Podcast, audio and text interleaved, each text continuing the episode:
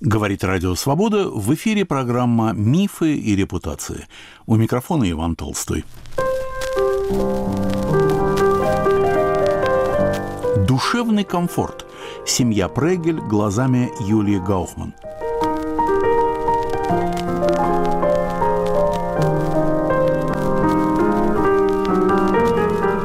В истории русской культуры семья Прегель хорошо известна. Большинство читателей знают имя Софии Юльевны Прегель, поэтессы, мемуаристки, издательницы. Журнал «Новоселье», выпускавшийся с 1942 года, стал заметным явлением в литературной жизни эмигрантского Нью-Йорка. В последние годы все большую известность набирает имя художницы Александры Прегель, урожденной Авксентьевой. В естественно-научной среде оставил заметный след Борис Юльевич Прегель, родной брат Софии и муж художницы Александры Авксентьевой. В замужестве она стала Александрой Прегель. Борис Прегель был широко одаренной натурой. Ученый, предприниматель, меценат, общественный деятель, президент Нью-Йоркской академии наук, вице-президент Американского географического общества, почетный член Французской академии наук, член Совета директоров литературного фонда – но главным делом Бориса Прегеля была ядерная физика. Он стоял у истоков американской ядерной программы. Не случайно к нему такой живейший интерес проявляли советские командированные, приезжавшие в Америку. В нашей сегодняшней программе Борис Юльевич представлен в еще одной роли. Он поет русские романсы, классические, городские и даже блатные песни. В эпоросите песен их нет у меня, На сердце такая большая тоска, Так скучно, так грустно живется, Так медленно сердце усталое бьется, Что с песнями кончить? Пора. Новых я песен совсем не пою, Старые петь избегаю, Тревожат они душу больную мою, И с ними, ах, с ними сильнее я страдаю. Вы просите песен, их нет у меня, Но сердце такая большая тоска, Так скучно, так грустно живется, Так медленно сердце усталое бьется, Что с песнями кончить пора. О семье Прегель нужно писать книги. И пишут, и издают труды, и исследуют. Но сегодня мы выбрали иной ракурс. Наша рассказчица Юлия Гаухман. Волею судьбы она оказалась наследницей Прегелей. Обо всем по порядку. Я в гостях у Юлии Владимировны в небольшом израильском городе Бершева.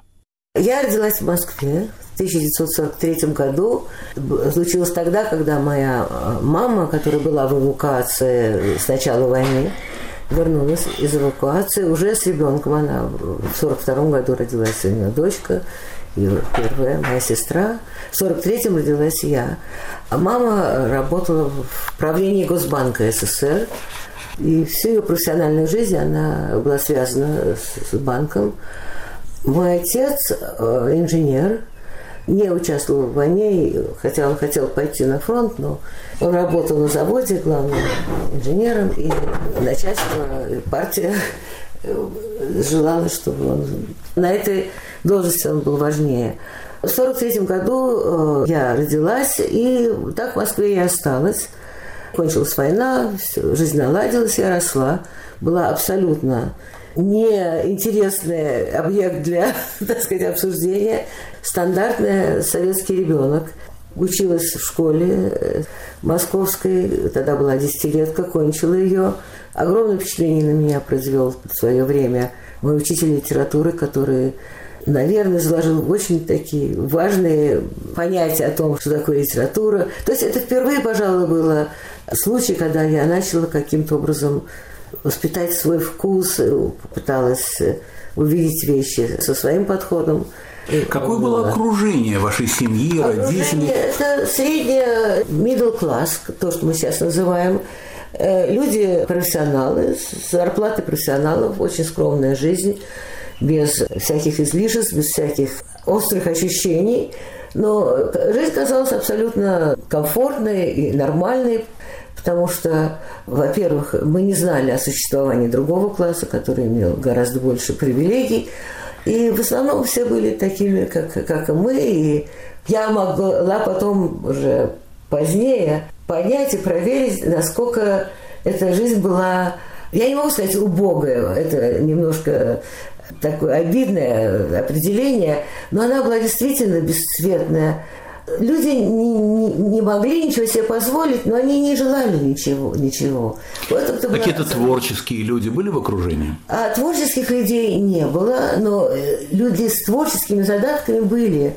Но это все было в проекции лояльности к, к власти, к литературе, к политике. Я очень мало помню а, своего детства и подростковые годы, но одно воспоминание меня всегда преследовало. Когда я рассматривала фотографии моих родителей, знаете, кончали когда учебные заведения, институт, там, техникум, то делались массовые такие фотографии. И вот на этих фотографиях были вырезаны кружочки пустые – Потом я поняла, что это были фотографии тех людей, которые потом оказывались врагами. И вот люди, вот обыватели, узнав об этом, они делали вырезали из этих фотографий их лица, изображения. И почему-то вот это на меня произвело ужасное впечатление. Как-то так, как-то вырезать это, погубить. Ну, а, я вот сравнительно недавно думала о том, насколько бесцветная была жизнь, насколько покорная, подчиненная вот общему такому ритму. И мне вдруг пришло в голову такое сравнение, что где-то с самого детства заморозили нас какие-то ощущения. Вот как были вот детьми, и не, разви, не развилась у нас задатки того, что в каждом человеке существует сочувствие, сознание справедливости, сознание гордости, сознание честности. Этого ничего не было не воспитывалась в доме, некогда было этим заниматься, а может и не хотели. В школах, в детских садах не, не поощрялось даже. Вот эти вот зачатки, которые в каждом человеке должны быть, э, так уж, наверное, природа устроена, они как-то замерзли. И вот только после того, как люди освобождались или сами приходили к каким-то новым э, решениям, и время менялось, и помогало время, и новые события времени. Или те, кто уехали в эмиграцию, эти чувства начинали каким-то образом оттаивать и начинали участвовать в осознании мира, в понимании. Родители говорили о еврейской проблеме в стране? Нет, нет, никогда, никогда не говорилось. Но каким-то образом это ощущалось. Никто никогда, никогда не сказал мне, что я еврейка. Никто никогда ни разу мне не сказал, не обвинил. Но я как-то это знала. Знала, потому что мама, имя было другое, фамилия была другая. И кроме того, уже запись, при записи в детский сад надо было указывать национальность. Записывать в библиотеку. То есть в любом месте это пятый пункт так называемый пятый пункт, который никто не, не, не, даже не может понять, что это обозначает, кроме тех людей, которые прошли вот эту эпоху моего поколения. Да. Как же так получилось, что девушка, росшая в таких как бы дистиллированных условиях, вдруг решилась на иммиграцию? Я не решилась. Я, я, меня никто не спрашивал. Дело в том, что я была достаточно не самая послушная, вот моя старшая сестричка, она была примером во всем, во всем совершенно. Замечательный человек, и первая ученица, талантливая, красавица, и радость значит, всех окружающих.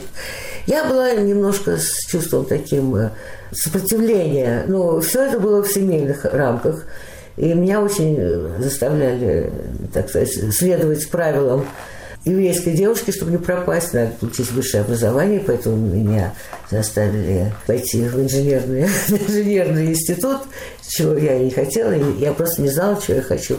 В это время появился мой муж будущий, 55 лет мы с ним прожили. Мне было 17 лет, и в какой-то день, когда на меня было давление, почему ты не думаешь о том, что надо поступать в институт, и все это. Чем я ушла, захлопнула дверь и не вернулась в семью. И я попала под другое совершенно влияние. Человек был очень умный и талантливый, и хороший. И он увидел, он видел дискомфорт этой жизни и диспропорциональность, и уродливость существования, где все обманывают. Никто не чувствует себя свободным. Он, он, он понимал, что значит быть свободным человеком. Как это к нему пришло? Может, действительно, он э, больше интересовался политикой или более умел логичнее думать и не боялся, он действительно человек без страха.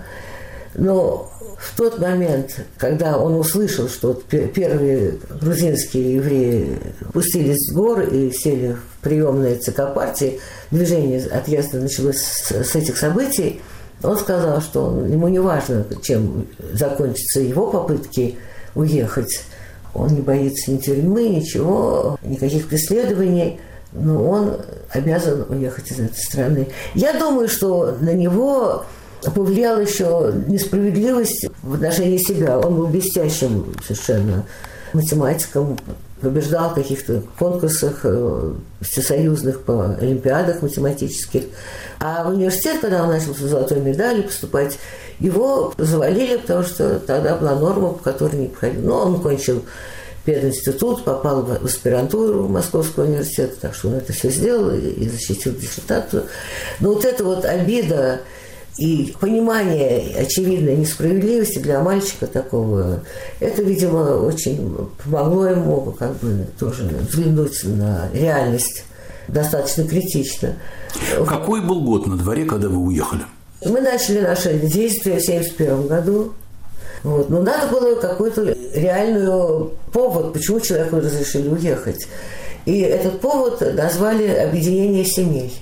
Вот. Никакой семьи у нас там понятия не было, никаких родственников за границей, ничего. Но придумали, так, какая была безумная, совершенно неправдоподобная версия, но прошла она, что как будто его мама э, оказалась э, под оккупацией, родилась, родился ребенок, ребенок потерялся, обнаружился. И вот этот самый ребенок, значит, просит нас приехать, значит, объединить семьи.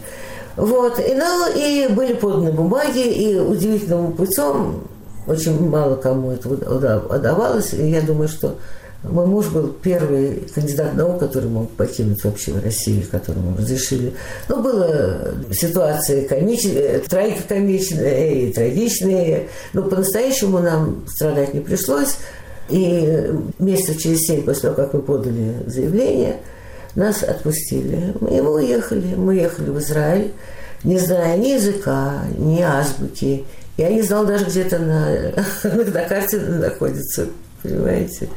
Вот. И когда мы приехали, были в аэропорту, тоже переезд был достаточно драматичный, потому что мы ехали через Вену, в Вене мы остались на несколько дней – было страшно, присмотр за нами, чтобы не было никаких эксцессов международных, чтобы кто-то не повредил всему этому процессу.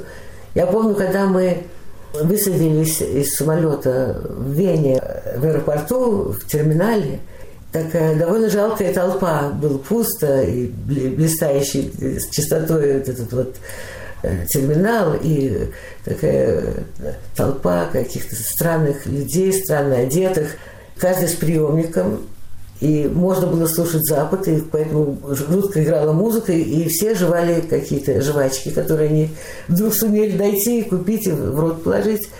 И я говорю, Слава, говорю, кто это? Это были грузинские евреи в основном ехали. Я говорю, Слава, кто говорит, Юленька, это твой народ. так же сказал. И я уже была, я, ну, это было достаточно э, с юмором сказано. Ну, тогда я каким-то образом начала понимать, что я должна быть готова к новой жизни. Это не Москва, это не центр Москвы, где мы жили. Это, это совсем другое. И не то, что я там тосковала и очень любила то, что я оставила. Я никогда по-настоящему не хотела возвращаться назад, потому что что удалось сделать Советскому Союзу, это дать почувствовать мне, вот москвичке, э, жившей в центре, и культурной, интеллигентной семье, мне дать почувствовать, что я не принадлежу этому культуре. Я не мы, советский народ. Я другая. На волнах Радио Свобода в выпуске «Мифов и репутаций» передача «Душевный комфорт» «Семья Прегель глазами Юлии Гаухман». Нашу программу сопровождают записи пения Бориса Юльевича Прегеля. Две гитары за стеной жалобно заныли. С детства памятный мотив, милые татыри.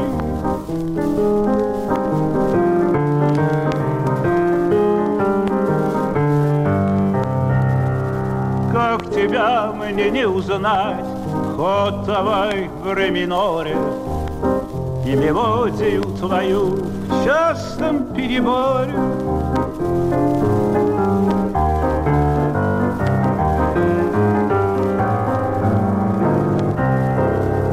Поговори хоть ты со мной, подруга семиструнная, На душе моей печаль, а ночь такая лунная.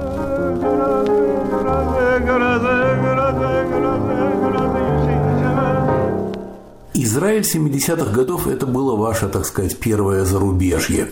Скажите, через какое время в 70-е годы начала меняться ваша оптика, ваш э, взгляд на окружающий мир? Когда вы стали смотреть не советской девушкой на происходящее вообще с человечеством, а вот все-таки уже израильтянкой? То есть, когда ракурс чуть-чуть стал меняться?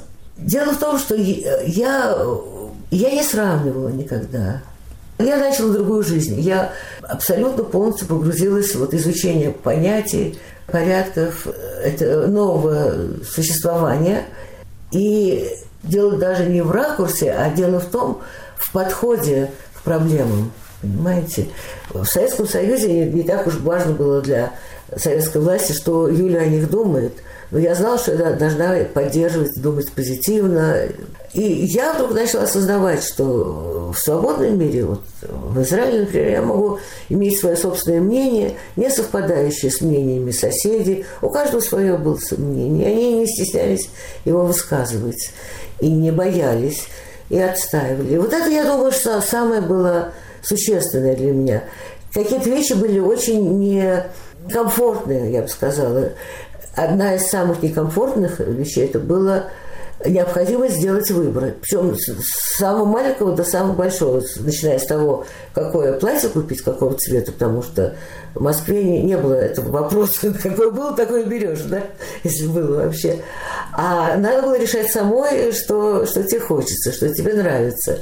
И кончая тем, какую газету читать, какие статьи. То есть начало э, потихоньку вырабатываться чувство независимого мышления, скажем так. Не массового, а независимого мышления.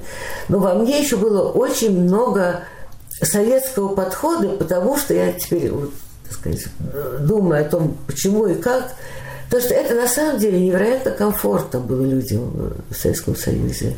Это было комфорт жизни, это была плата, дорогая плата, но жизнь была простая. Знаете? Оказавшись за границей, вы обнаружили свою родню, семью Прегелей, правда? Кем они приходились вам? Что это да, было я за родство? Расскажу, я вам расскажу, как это все произошло. Дело в том, что когда я еще была в Москве, то какие-то родственники встречались, и один из них, юрист такой, Сандомирский, фамилия его была, он говорил, моя кузина Сонечка из Парижа рассказывала, что она собирается приезжать. Ну, рассказывал у него кузина Сонечка. Ну, есть замечательно. Вот я была уверена, что нет никаких родственников. Ну, не могло быть. В России, в Москве, вот среди людей, которых я я была, не, нет родственников, как будто бы они вообще не существовали, никто там за границей нам близкие. А когда я приехала уже в Израиль, то мне папа написал, это с папиной стороны, с маминой там никого не, не оказалось, кажется. Папа написал, что Юленька, вот я никогда тебе не рассказывала, но у меня мой кузен Боря Прегель, живет в Америке, а Софья Прегель, его сестра, она живет во Франции. И у него даже была у папы фотография, где он э, вот, Сашей Прегель, у Бориса Прегель был младший брат, Саша, дядя Боря и отец, они вместе. И папа в детстве, он играл больше даже с этим с младшим братом, потому что Борис был старше. И я, я тебя очень прошу, если ты можешь, вот тебе адрес, Сандомирский дал адрес, э, напиши э, вот тете Соне, что вот вы приехали, и передавать мне привет.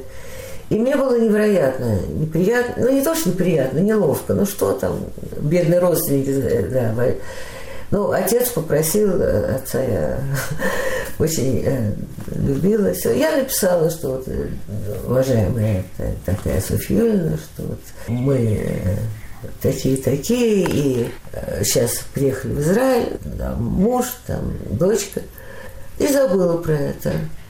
А потом вдруг она пишет, великолепно, чудесно, Юленька, родная, вы же настоящая моя племянница, я так счастлива. Я Боленьке послала письмо в Нью-Йорк и Саше.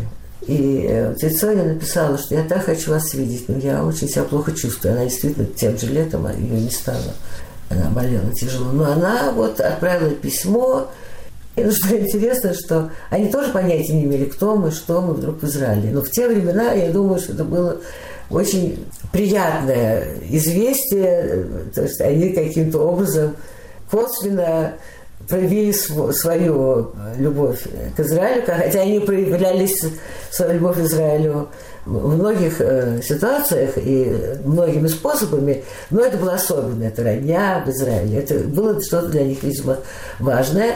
Но они прежде всего попросили нас встретиться с его, Александром Николаевным, близким очень другом, Виктор Александрович некто Залкинд, э, который жил в Иерусалиме. И вот один прекрасный день вот этот Залкинд Виктор Александрович приезжает к нам в центр абсорбции, где мы изучаем в Ашкелоне иврит, чтобы понять, проходимцы мы какие мы, там Остапы, Бендеры или какие-то нормальные люди. Вот, прелестный человек – это один из самых образов милых и приятных моему сердцу, которые я всегда вспоминаю с большой, большой э, любовью. Он был представитель ЮНЕСКО от Израиля, и, и таким образом Борис Юрьевич с ним познакомился, был, дружил. И это Виктор Александрович Петербуржец из Петербурга. Отец его был председателем сионистского общества петербургского. Сам он кончал академию, институт какой-то, приехал в Израиль, и у него карьера была инженерная, потом стала политическая. Культурнейший человек, совершенно невероятный, приятный культурный человек. И мы очень подружились с ним, и были, бывали у него в Израиле. В общем, в конце концов, я так поняла, что Борис Юрьевич не, не испугался новых родственников, а наоборот, захотел с нами ближе познакомиться. Это произошло через два года после нашего приезда, или три года. Он приехал вместе с Александрой Николаевной на... А, Александра Николаевна – это его жена-художница. Да, Александрой да, да. Мы подходим к Прегелю, уже произнесена была фамилия. Тогда еще это он был главной фигурой, и поэтому я ее как-то в тени держала. Но теперь уже пришло время ее на... вспомнить действительно. И все-таки, если можно, на один шажок задержимся. Скажите, пожалуйста, кем был Борис Юрьевич Прегель? Борис Прегель, его мать была родной сестрой моего дедушки, значит. А отец был промышленником из Одессы, у него было какое-то свое производство.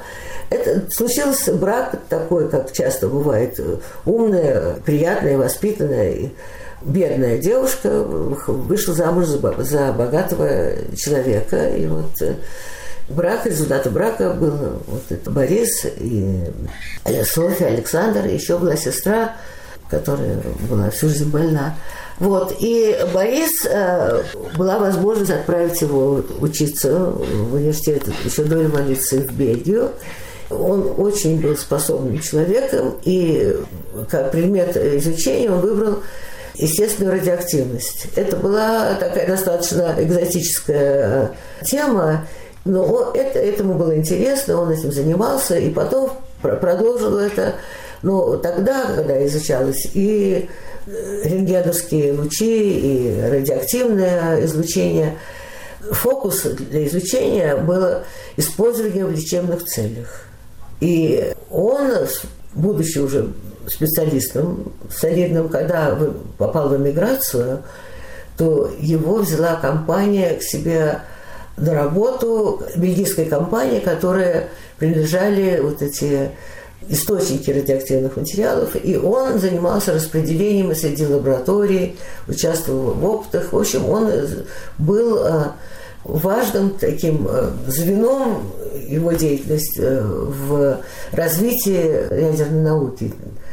Вот потом сложилась, сложилась ситуация так, что жизнь его поставила даже какие-то ключевые моменты истории.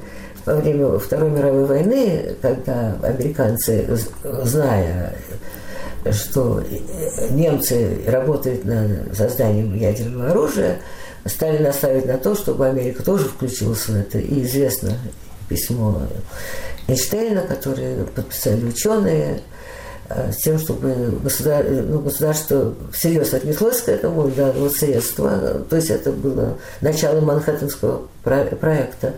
Но оказалось, что американцев нет сырья для того, чтобы производить это. И вот тут выступил Борис Юрьевич, который э, был в то время руководитель компании по добыванию радиоактивных э, материалов канадской компании – и он предложил государству, что он так сказать... Э, бомба атомная была э, построена на базе материалов, которые они получили вот это от Прегеля. Потом было серьезное, спустя, уже после войны, были подозрения, что он как бы поделился этими материалами тоже с Советским Союзом.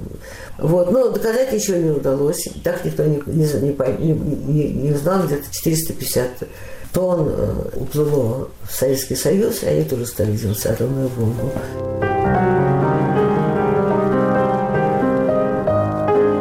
Радио «Свобода. Мифы и репутации». У микрофона Иван Толстой. Душевный комфорт. Семья Прегель глазами Юлии Гаухман. Поет Борис Прегель. Записи из коллекции Юлии Владимировны Гаухман. С дерев не слышен невесом спадает желтый лист. Старинный вальс, осенний сон играет гармонист. Вздыхают медленно басы, словно в забытии. Сидят и слушают бойцы, товарищи мои. Под этот вальс стране родной ходили мы на круг. Под этот вальс стране родной любили мы подруг. Под этот вальс ловили мы очей любимый свет. Под этот вальс грустили мы, когда подруги нет. И вдруг он снова прозвучал в краю прифронтовом.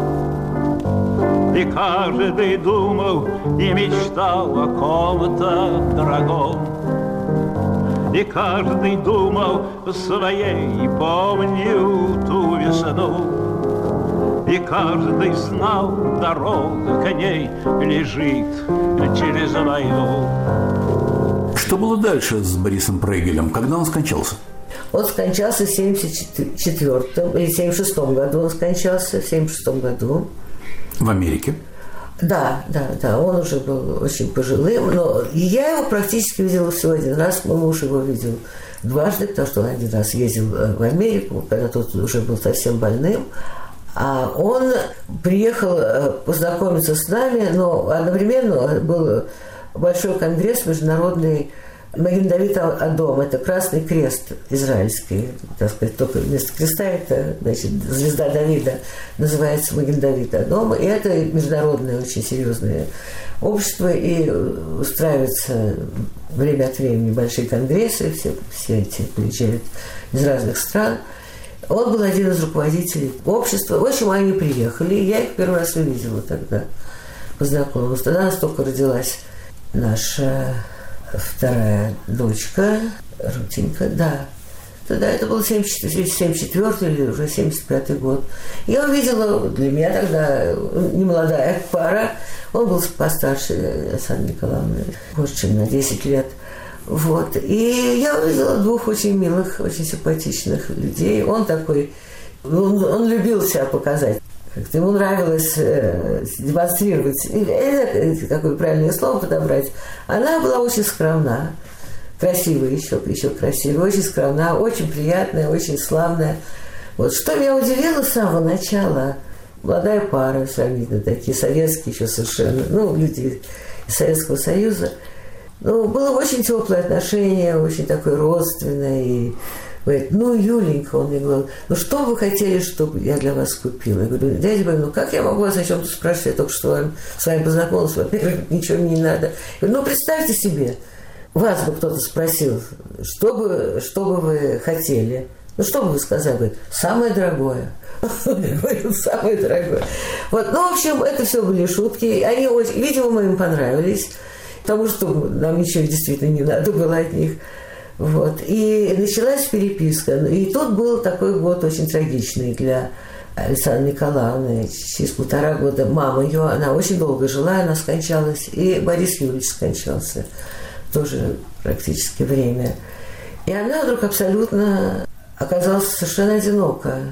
И это было очень продолжение ее пути жизненного, ее это одиночество, как я потом начала понимать. Но для меня вот была перед моими глазами женщина, умница, красавица, еще талантливая, добрая, приятная, обаятельная. И очень я ей сочувствовала, как мне было ужасно ее...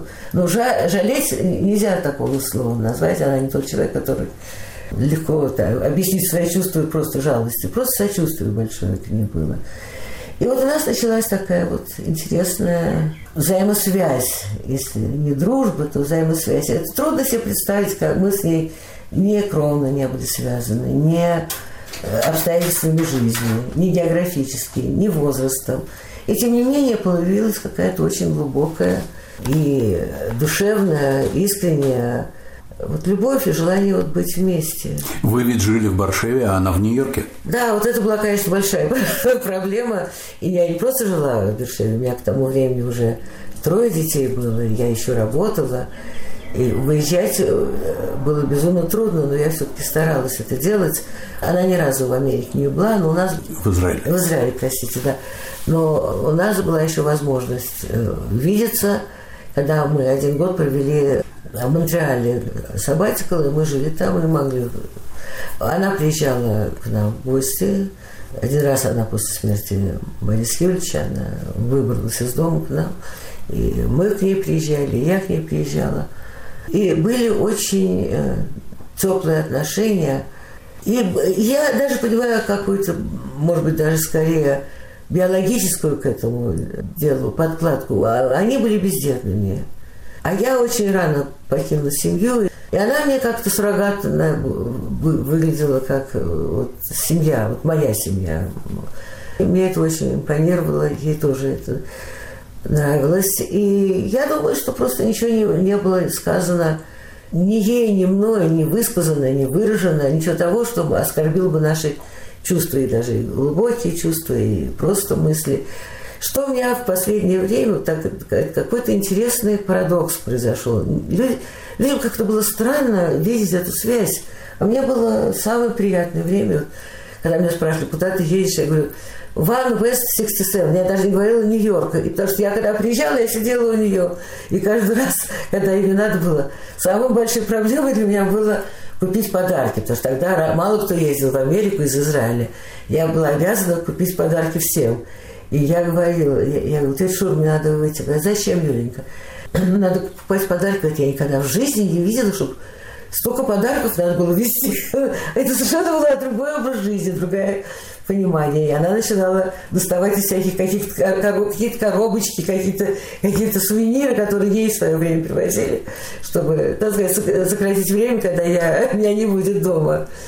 Вот. Но мне было очень, очень с ней хорошо. Что я начала вот думать, как-то странная какая-то у меня была такая вот ассоциация.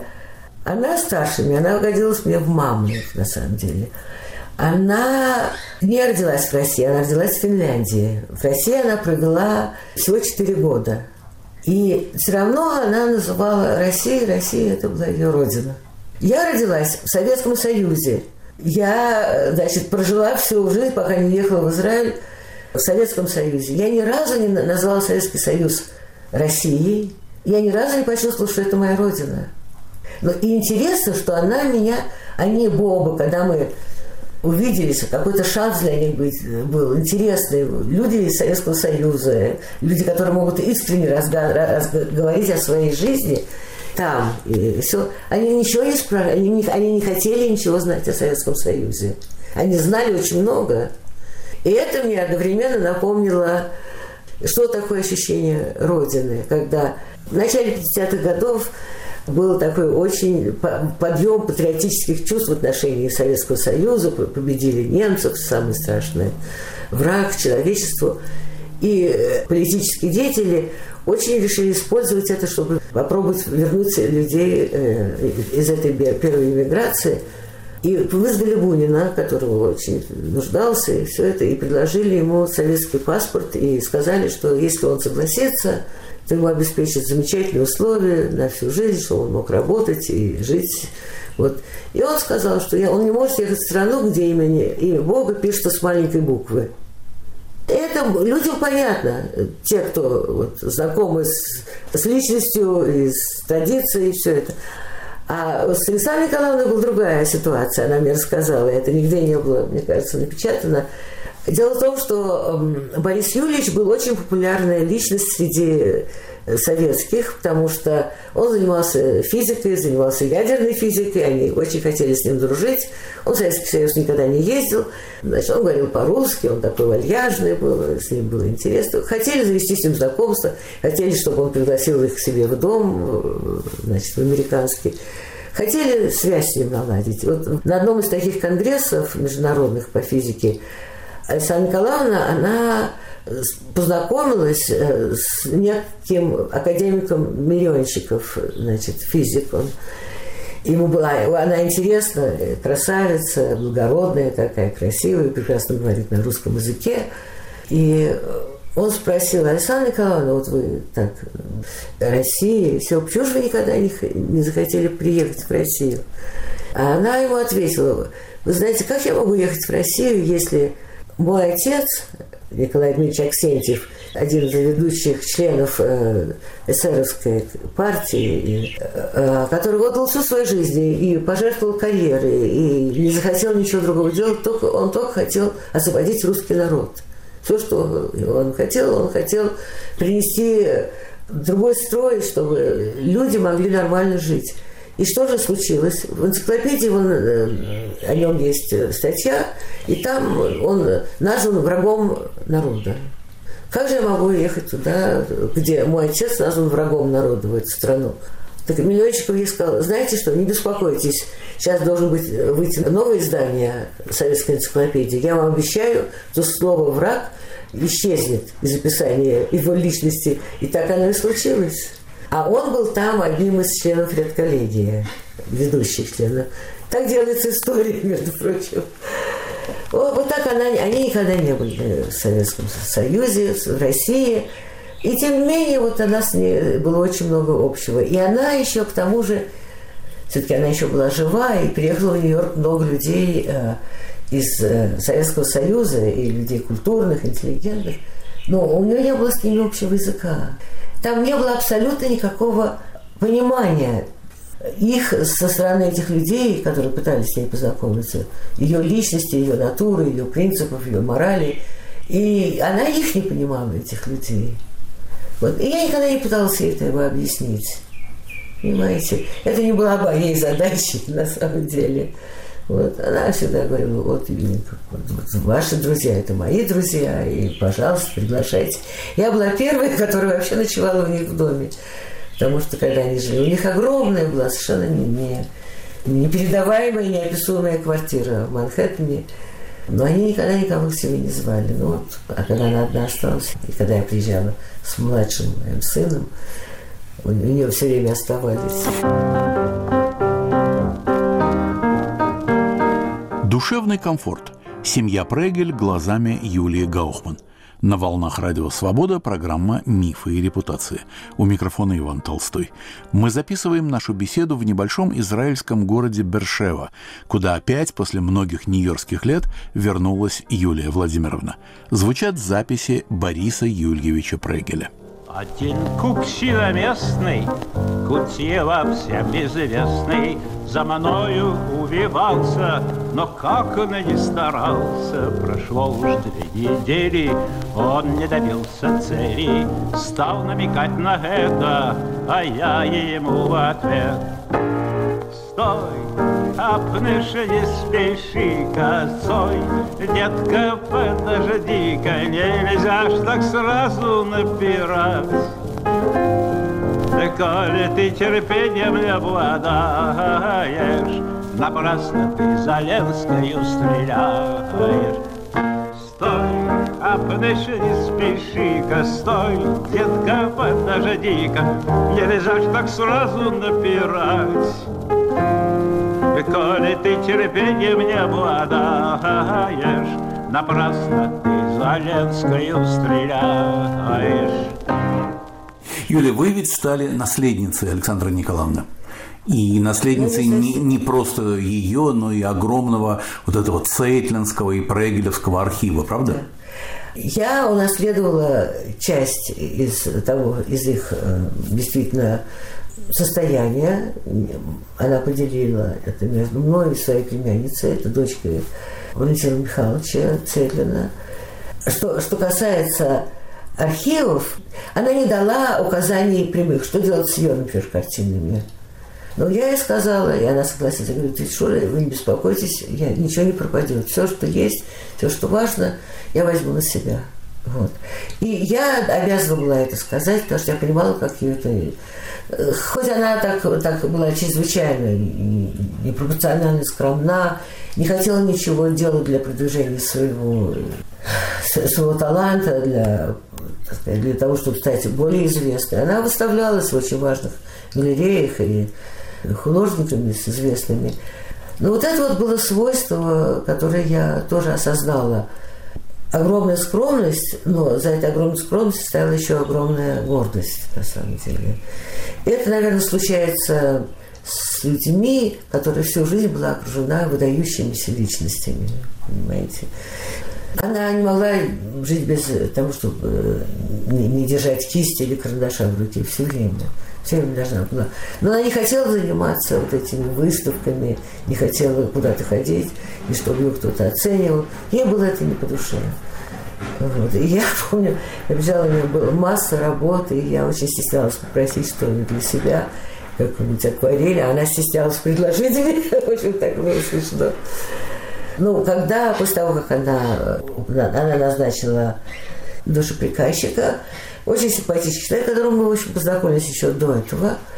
И он, значит, сказал нам, тогда в это время, Слава, мы были на сабатиках уже в Америке, и мы поехали для того, чтобы быть с ней. Я знала, что она больна. И мы выбрали Америку, чтобы... Какой это был год? 86-й год, о чем 86-й год. И мы хотели поехать, чтобы я могла с ней быть, помочь как-то. Вот. Ну, она ушла из жизни в начале лета, а мы приехали только в августе. Вот. Да, и этот душеприказчик сказал, что приезжайте и проверьте все, что есть, если вы хотите, если вы хотите это, чтобы это сохранилось, потому что будут продавать квартиру, нужно ее освобождать. Относительно книг пригласили какого-то букиниста американского, и он дал заключение, что Книги старые, особой ценности не представляют, и он просит за них пять тысяч. И когда только Слава узнал, что пять тысяч, это, я куплю это. И мы купили вот эти вот иммигрантские издания. Еще жалко, что я больше не взяла, потому что мы, нам негде было жить. Мы тогда были в квартире на один год, и там надо было возвращаться в Израиль. Все как-то было очень неподготовлено к тому. Но ну, что касается вот, работы, ее наследия, она назначила там 10 картин такой-то родственницы, этот, такого-то. Никто не пришел, никто не пришел. Вот. Она, они предложили Тель-Авивскому музею, куда они пожертвовали невероятные ценности работы, несколько своих. Значит, чтобы, ну, у нас нет денег для помещения. Понимаете. Я, я была только одного рада, что она этого не знала, не узнала об этом. И я вот в порыве, не в порыве, а просто я сознательно сказала, что я не хочу, чтобы ничего не пропало. Вот мы со Славой значит, собрали все картины, которые остались, и которые она хотела, чтобы они не пропали, и послали их это, в Северную Каролину. Почему Северная Каролина? Там, там что? Там... А там Слава работал в университете. Вот. И их нельзя было оставлять в Нью-Йорке. Мы не знали, что дальше будет. И все э, бумаги там было... Она никогда мне даже не говорила, какие точно бумаги. Чьи? Архивы. Дело вот в чем.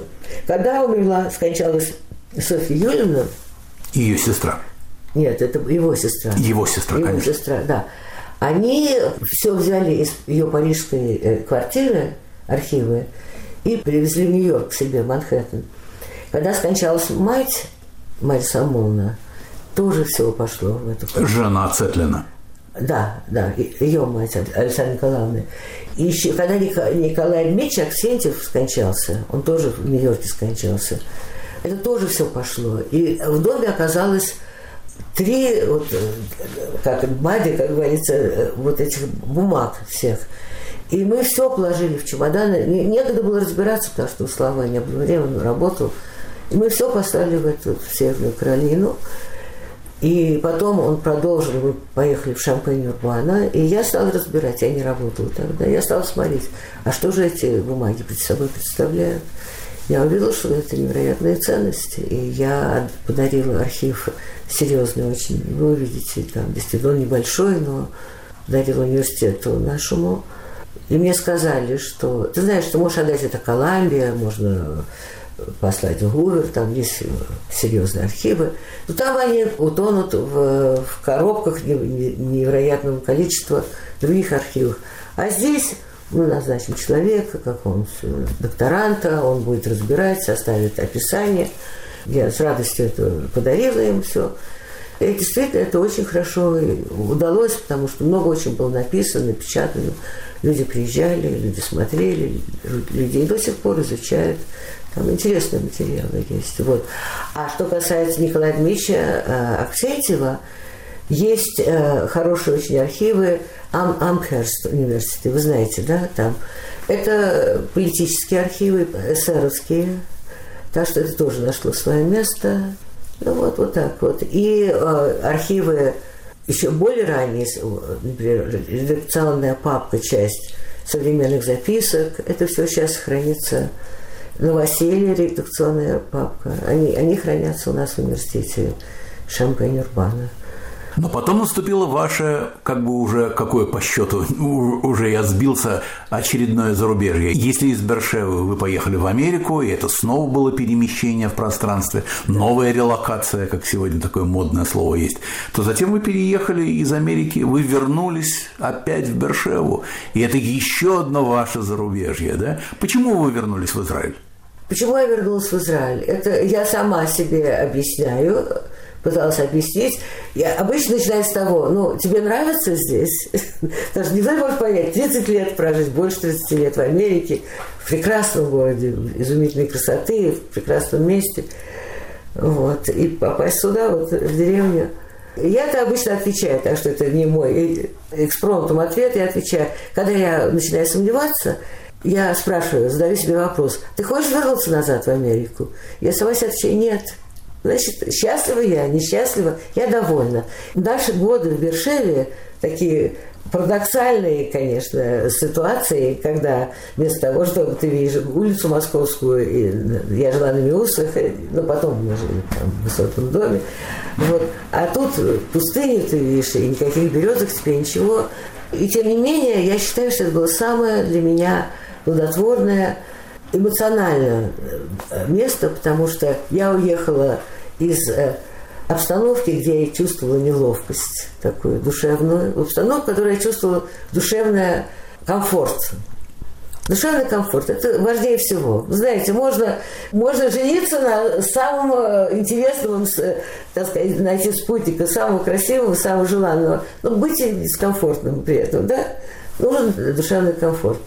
И здесь я чувствовала душевный комфорт, мне нравились люди.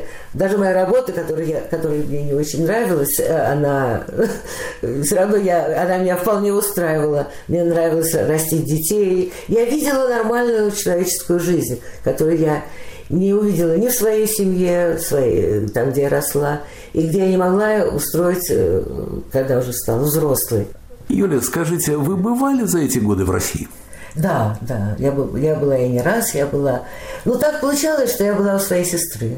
В Москве? В Москве, да. Только, ну, вот за исключением того случая, когда мы с Андреем и а, да, мы поехали в Пензу, потому что у него были такие планы и его именем назвать, Александр Николаевна имя назвать училище там художественное. В общем, он вообще не боится собственных мыслей. Получилось? Да нет, конечно, нет. Там, там известные люди, Мирхоль, там, знаете, из Пензы.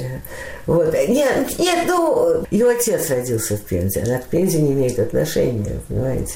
Ну, нет, нас встречали очень там хорошо, мне очень понравился этот город.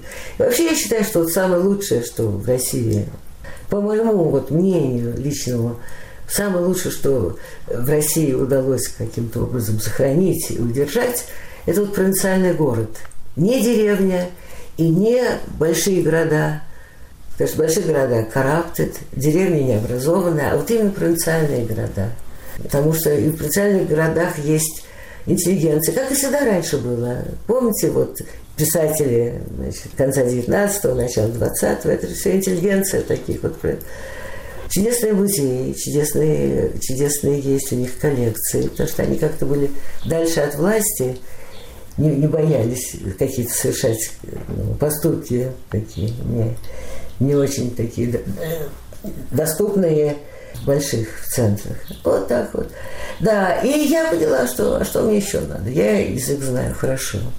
Психологию и историю. Ну, историю никто, никто ничего... Нет, мы все что-то знаем. Мы все учились понемногу, понемножку, да. Но все время приходят какие-то новые факты. Все время мы добавляем к тому, что мы знаем, понимаем, осмыслили, мы умеем приложить эти новые факты, сформировать. Я живу в достаточном, э, если не сказать, гармония, это, наверное, слишком высокое слово, достаточном мире с окружающей меня ситуацией здесь, в этой стране. Я бы гораздо больше нервничала, если бы это было в Америке. В России я просто не хочу ехать. Я просто не хочу. Я бесконечно благодарна тому, что я читала, где-то воспитала свой художественный вкус на классике русской. И то, что я, меня научили вот как-то думать как-то и любить книги, и не стесняться быть культурным человеком. Здесь, здесь это не всегда популярно.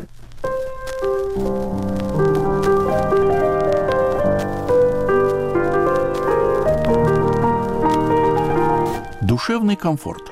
О семье Прегель рассказывала Юлия Гаухман.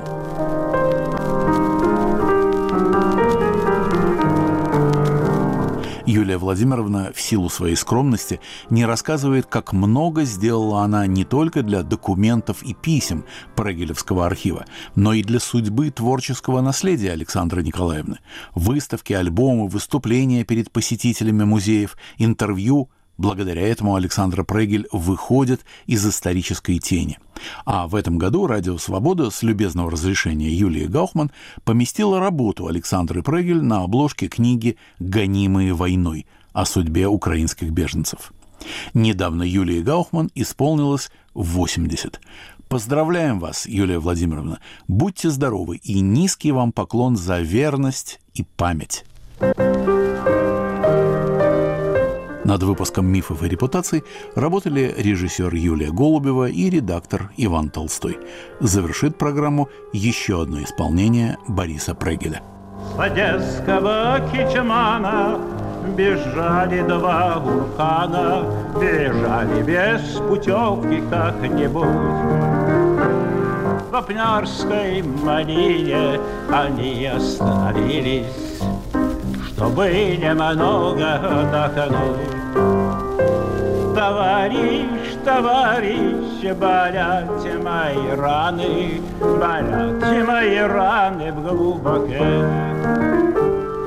одна заживает, другая нарывает, и третья открыла собаке. Товарищ Скумбриевич, скажите моей маме, что сын ее погибнул на посте с винтовкою рукою и шашкою другою, и с песнею веселой на губе. Чекистом овохоленный Заройте мое тело, заройте мое тело в землю. Чтобы куры не клевали, чтобы люди не плевали, И чтобы знали все, как я люблю.